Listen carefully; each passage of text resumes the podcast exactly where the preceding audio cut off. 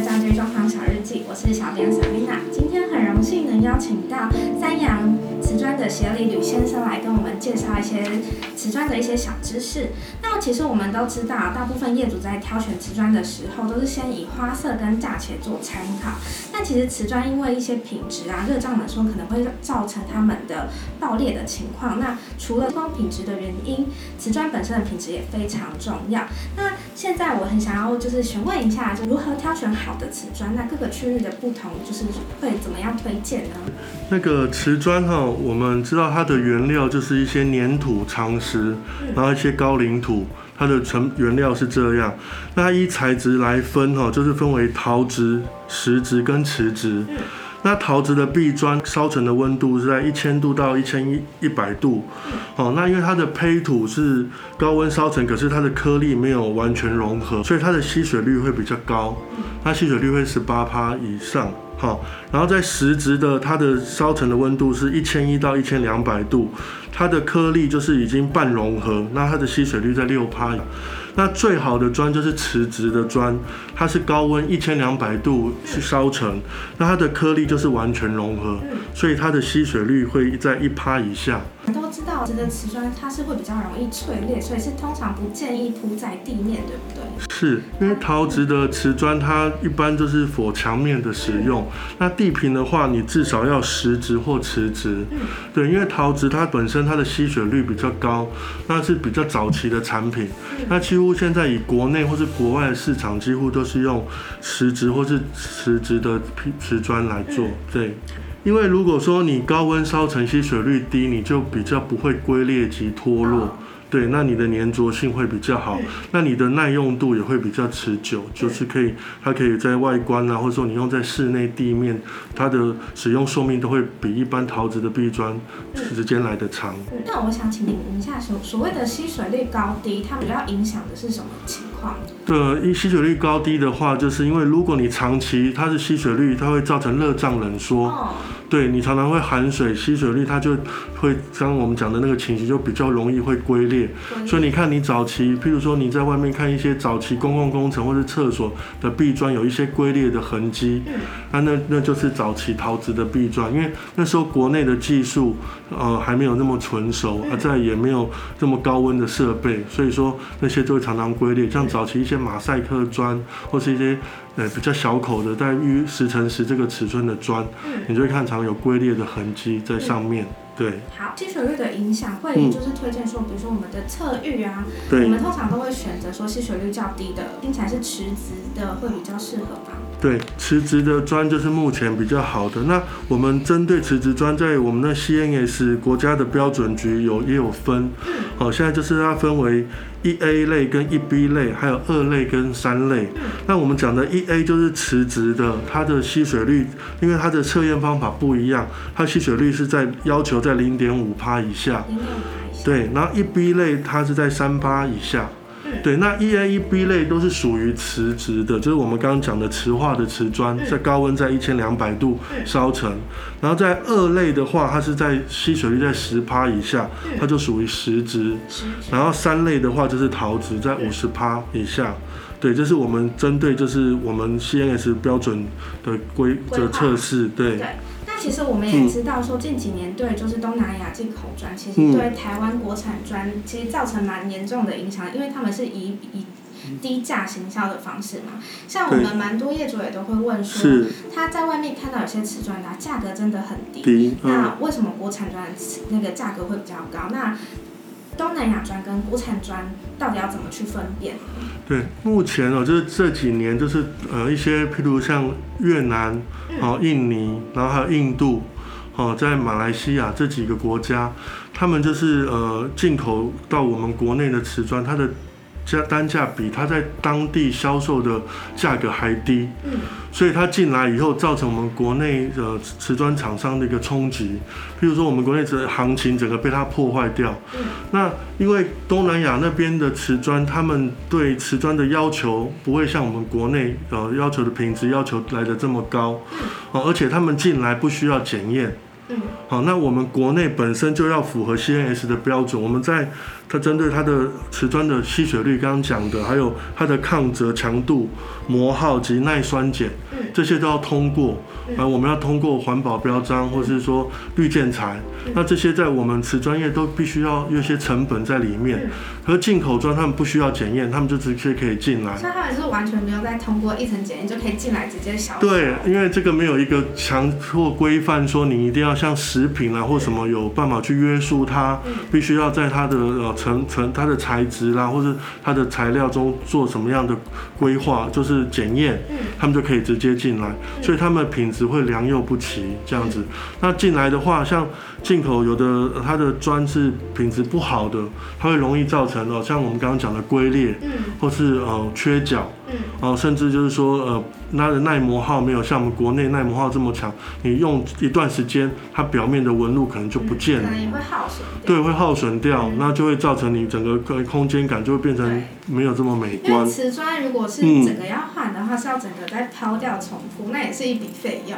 对对，嗯，因为瓷砖呃本身瓷砖比较麻烦，就是我们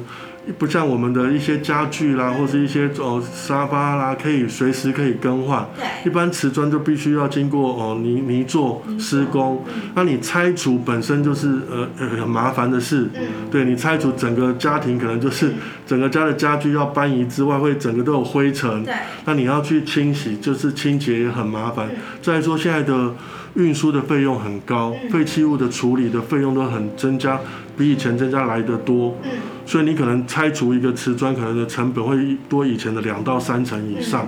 对，那而且你在那段时间家里又不能使用，譬如说你是厕所的拆除，你可能就是好几天不能够用厕所，嗯，对，会造成很多不方便。对，所以我们希望就一次就把它做好，嗯就我们贴完就不要以后怎么修改，至少可以让我们用个十年啊或二十年或更久的时间以上。就是国产砖的品质可以保证说，就是耐用度一定会比东南亚的砖来的更耐用。对，来的更好，是。后来想问一下，说就是一些就是呃东南亚的劣劣质砖啊，他们有什么分辨的小技巧吗？对，如果像因为一般来讲，我像我们国内的瓷砖，我嗯，们从外观可能无法分辨，对，可是我们可以从它的胚底，好，假设我们去选择瓷砖，我们可以希望它把瓷砖一片，譬如有的瓷砖是陈列在，它可以贴在那个它展示柜上，你可以请那个呃展示的人员跟跟呃帮把瓷砖拿下来。嗯。第一个看它胚底有没有印到 logo，嗯，对，那像我们三洋就我们会打一个 STG，嗯。然后我们的产地是 Made in Taiwan，嗯。对，那有些东南亚的砖他们不会有 logo，嗯。甚至你也看到它也没有产地，嗯。甚至有的被磨掉了。嗯，他们的 logo 本来是有印，或是产地有印，他把它磨损掉了哦，让你看不到，磨损掉就没有办法判别判别是什么，对，是哪一个产地或哪里来的。对，再就是说，如果货到您如果交货到您的家里，你可以看它的包装，哦，它，的包装、它的产地是哪里，它的成分、它的材质都必须要清清楚楚的告诉你。那些进口装它没有写这么多，对，那那个就是我们唯一可以分辨。再说瓷砖的一些分辨的小常识，就是说我们可以判定它的吸水率，最简单的方式就是你把瓷砖拿下来，你可以用它的背面，因为我们前我们的正面是那个釉面，对釉面，那我这个我们背面叫胚底，胚底，那胚底你可以用水。我嗯，用清水，你给它滴几滴下去，如果它马上吸收进去了，那就是吸水率很高，很高就是我们刚刚讲的大概是。陶瓷18%哦18%那如果你滴上去，哎，水没有被吸收进去，而且它还会滑动，嗯，那就表示它是全瓷化。全瓷化，对，那再来就是说，你可以称称瓷砖的重量，你可以比较一下，嗯陶瓷或者是陶瓷的，比如说它的瓷砖比较轻。嗯。那如果你拿到瓷砖比较重，哎，它就是石英质，因为我们用的材质比较好，嗯。我们高温烧成，我们的密度也比较好，嗯。你会感觉诶比较沉重。再就我们第三个可以听它的声音，嗯。你可以拿一个呃，譬如说你拿一个拿一个铁剑或是一个锤子，稍微轻轻敲一下，如果它的声音是很清脆，锵当当当，那就表示它是高温烧成，那密度很好。如果它听起来是很低沉，没嗯有那么清脆，那就是一般来讲就是陶瓷或是石质的嗯，的材质。所以是清越清脆代表对，是对品质越好，它的呃它的量就是它的烧成温度高，高密度好。嗯所以我们大家精精油，我们第一个可以看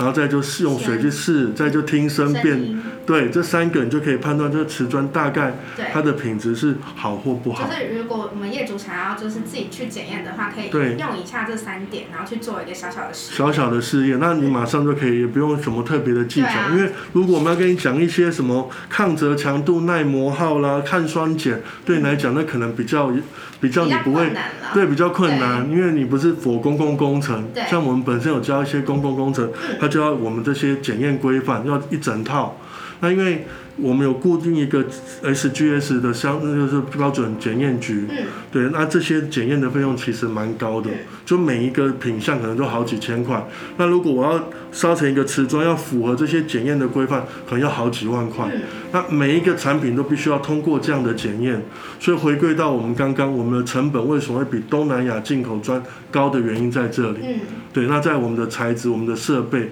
我们必须用到最好的。嗯，对，那我我想了解就是，那我知道就是有一些欧美的进口砖，是，那跟台湾国产砖，那我知道是说我嗯们台湾国产砖它会比较专注说它在制造的时候它的呃对缝啊，每一瓶的大小，每一片的大小啊，都会比较就是呃往精准一点。对对。那欧美的部分，想要就是想请教一下。对，像欧美或是西班牙啦、意大利啊一些欧国欧洲的瓷砖，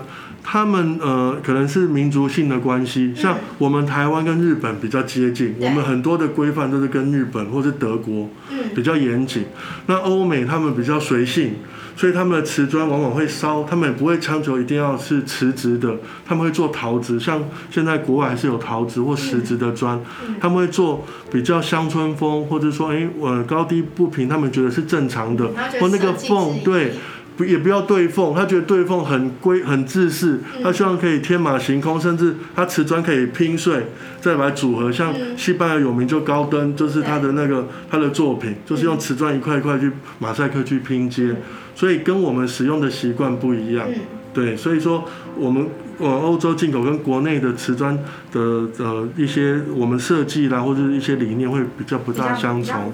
对是，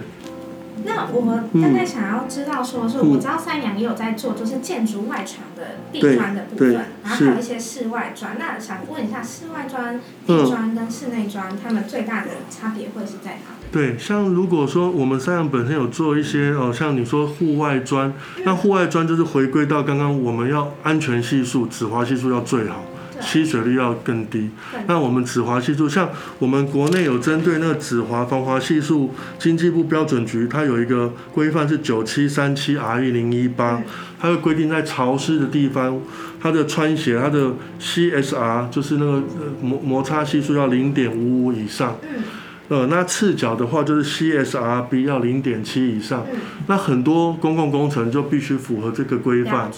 对这个标准在，因为才不会让人家滑倒或危险。那户外砖我们一般会强调就是比较粗犷，出哦，那比较自然面，嗯然后而且它要呃，就是一刚刚我们讲的一定要是全瓷化的瓷砖，因为它长期暴露在户外，外风吹日晒雨淋，或是你在上面外面行走。然后再就是刚刚您提到就是外墙，那外墙现在很多我们看很多外外观的建筑都设计的相当漂亮，对，他们的基座一般都会用石材，或是整栋用石材。嗯那可能看那建商的预算。那如果基座用石材，比如说它基座设计是哦，比如说花岗石、粉花岗的颜色，那可能我们的外墙建筑师就会要求说，我们是否一一样以它那花岗石的那个颜色大理石来做成外墙砖？嗯对，那因为我们现在有数位喷墨的技术，所以我们可以用照相，然后把那个图，就是把那个纹路印在瓷砖上，嗯然后会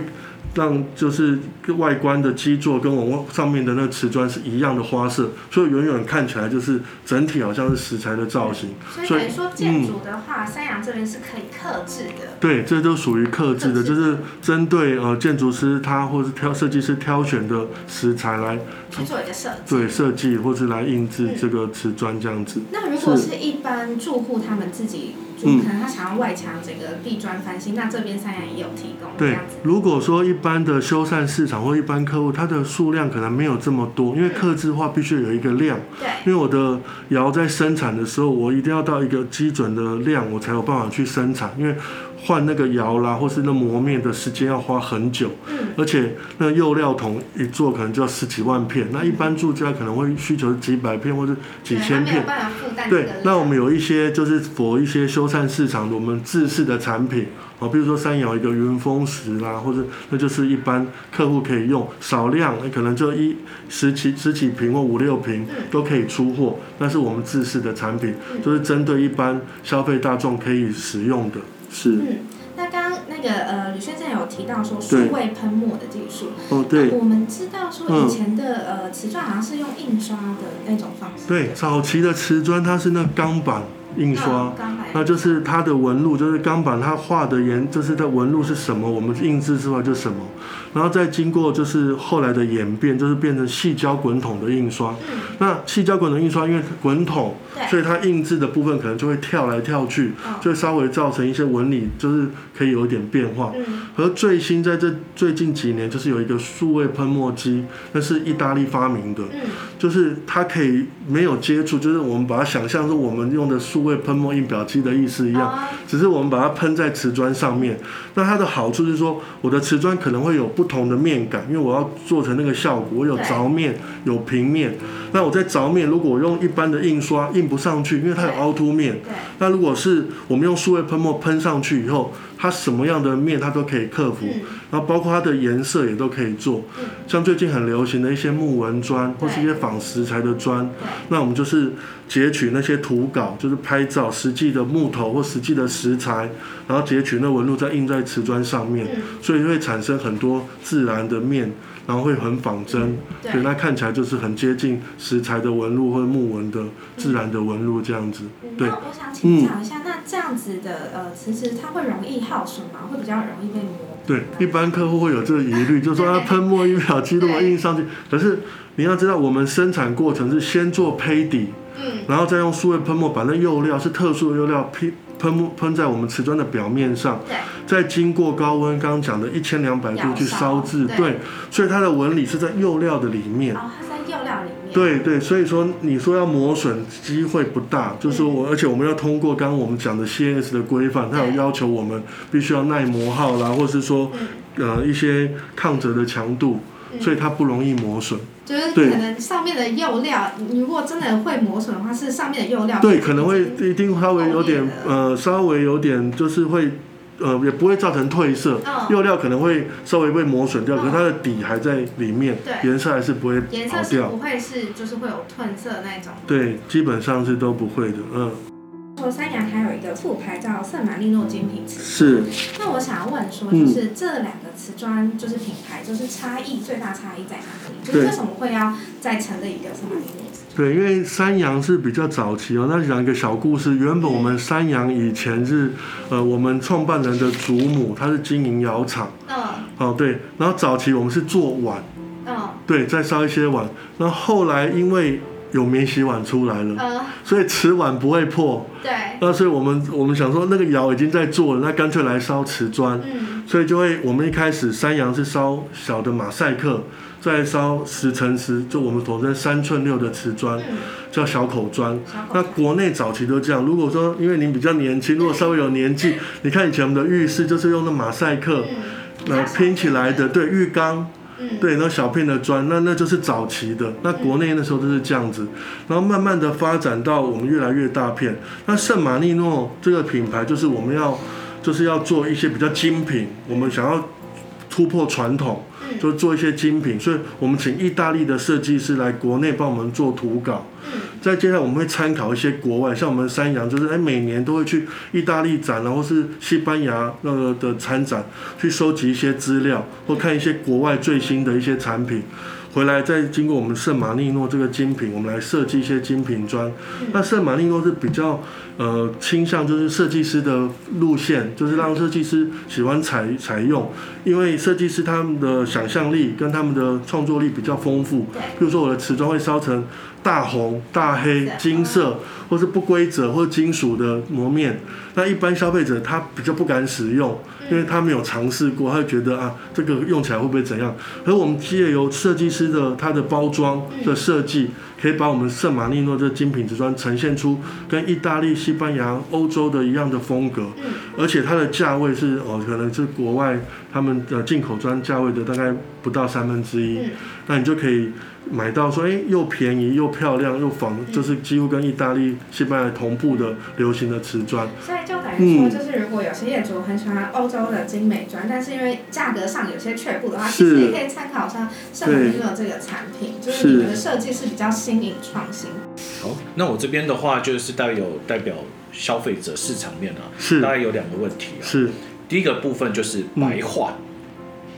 好，白化这个问题，对，那当然这部分可能就我了解，当然是以施工的成分比较多。是，那这个部分是不是在这个跟瓷砖上面的使用，或者是它的呃，可能就像讲的，可能东南亚啦，或是台台制的部分，或者欧洲制的部分，是不是有任何的有任何的差异，还是说纯粹就是一些工法的问题？基本上这个情形一般就是功法的问题，可能占大多数的，就是呃的因素在。它因为跟因为白化的情形，就是说可能它的呃那个防水层没有做很好，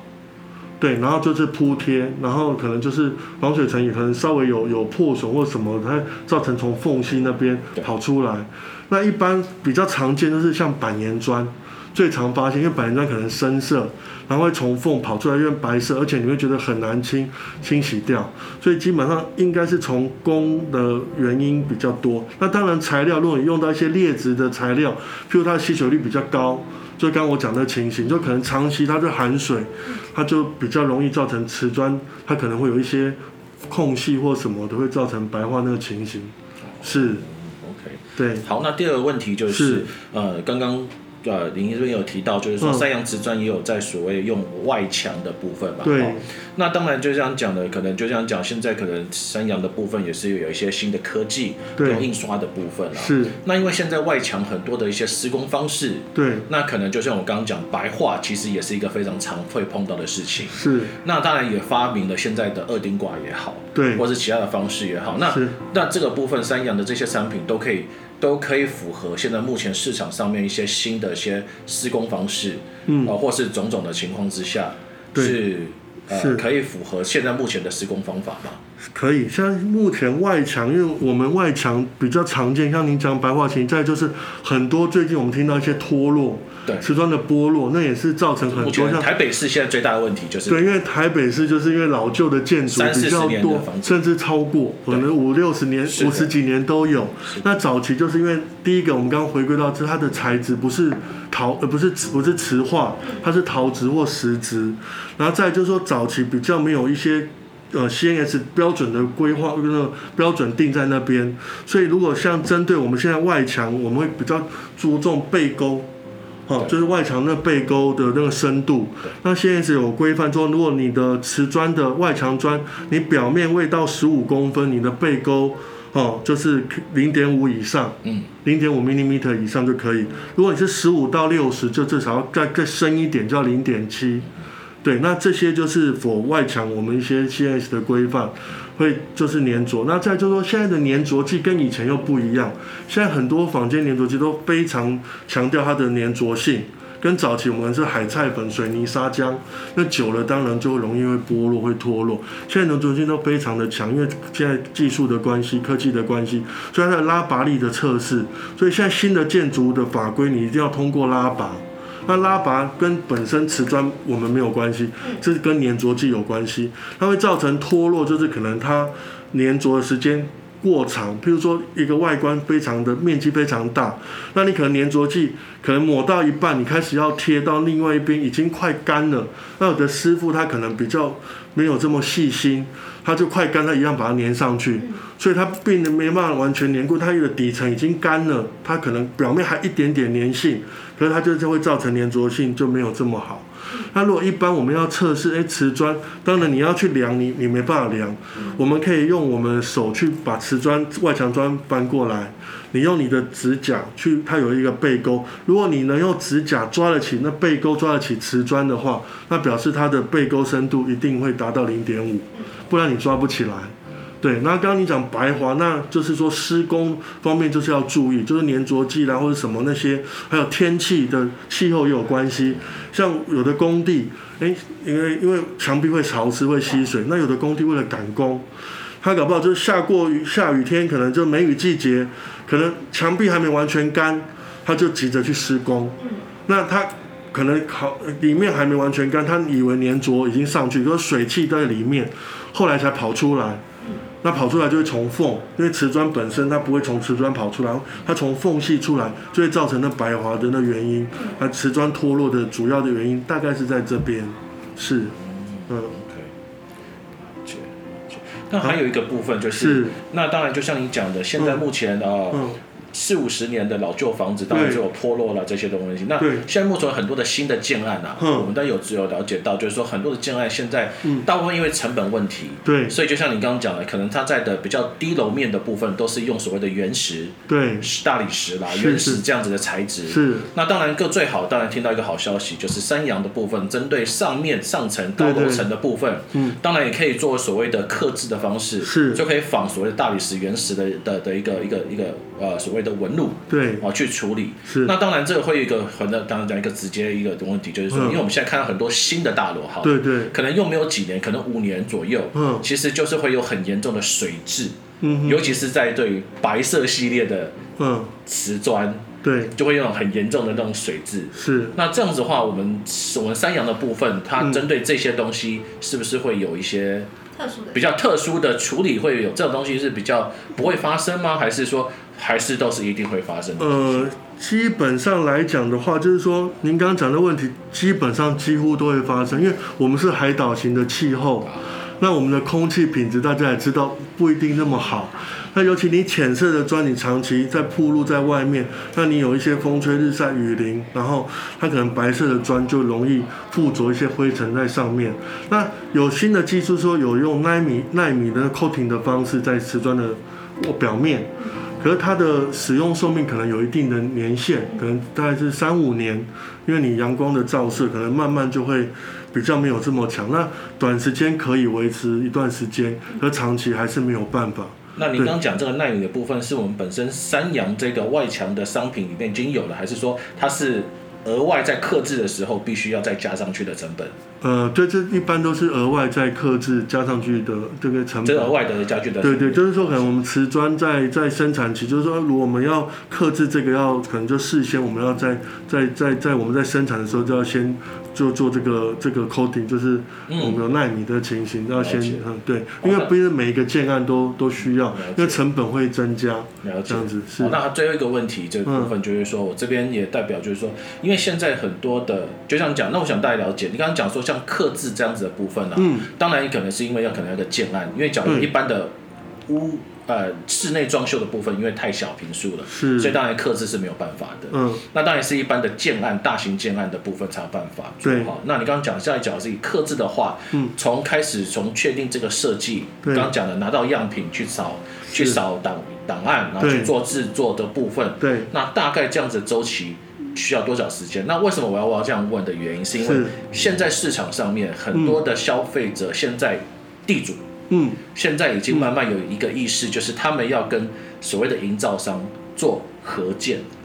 了解，做违建，是，而不是经过建设公司。好好了解，是。好，对你知道我在讲什么了解了解，对他们这就是呃地主的部分。那当然，我这边为什么问的原因，其实呃就是可能我也要让市市场上面的大家消费者，很多的地主，或者现在现在要整的自己去发包给这些营造商的，对对对，给他们这样子一些知识跟想法，然后以后面可以让他们使用。就像刚刚讲的这样子的话，大概。会周期它是会需要多久？像一般业主他在外观的规划，基本上他一定会请建筑师。当然，哦，那建筑师他就可能依他的设计啦，他会提供食材给我们。那我们有基本的生产的量，大概最少要大概十万片以上。好，我们才有办法去生产、克制这个产品。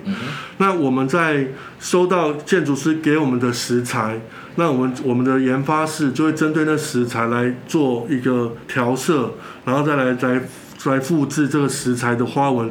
我们会先打样品出来，那打样品出来这个时间大约在。应该基本上在十个工作天以内，我们就可以完成。